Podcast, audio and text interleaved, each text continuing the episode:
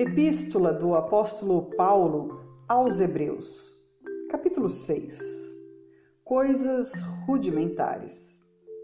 Por isso, deixando os rudimentos da doutrina de Cristo, prossigamos até a perfeição, não lançando de novo o fundamento do arrependimento de obras mortas e de fé em Deus e da doutrina dos batismos e da imposição de mãos e da ressurreição dos mortos e do juízo eterno.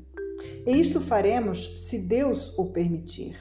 Porque é impossível que os que já uma vez foram iluminados e provaram o dom celestial e se tornaram participantes do Espírito Santo, e provaram a boa palavra de Deus e os poderes do século futuro, e recaíram sejam outra vez renovados para arrependimento.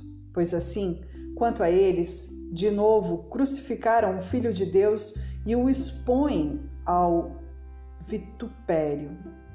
Porque a terra que embebe a chuva, que muitas vezes cai sobre ela e produz erva proveitosa para aqueles por quem é lavrada, recebe a bênção de Deus mas a que produz espinhos e abrolhos é reprovada, e perto está da maldição, o seu fim é ser queimada.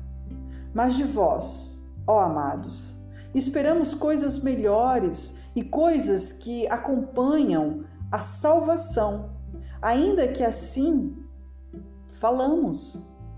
Porque Deus não é injusto para se esquecer da vossa obra e do trabalho do amor que, para com o seu nome, mostrastes.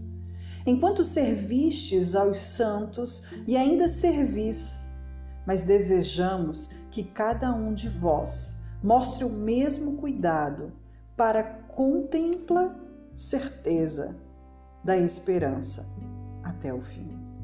Para que vos não façais negligentes, mas sejais imitadores dos que pela fé e paciência herdam as promessas.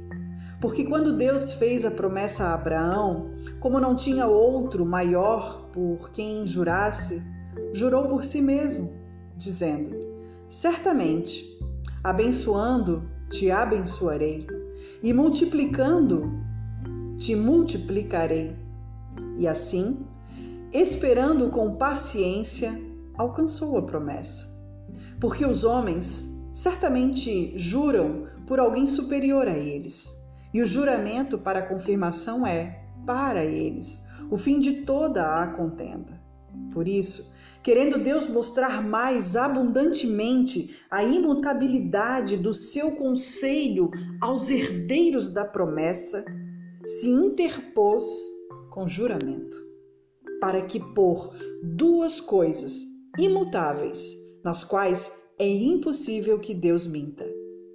Tenhamos a firme consolação, nós, os que pomos o nosso refúgio em reter a esperança proposta, a qual temos como âncora da alma, segura e firme, e que penetra até o interior do véu, onde Jesus, nosso precursor, entrou por nós, feito eternamente sumo sacerdote, segundo a ordem de Melquisedeque.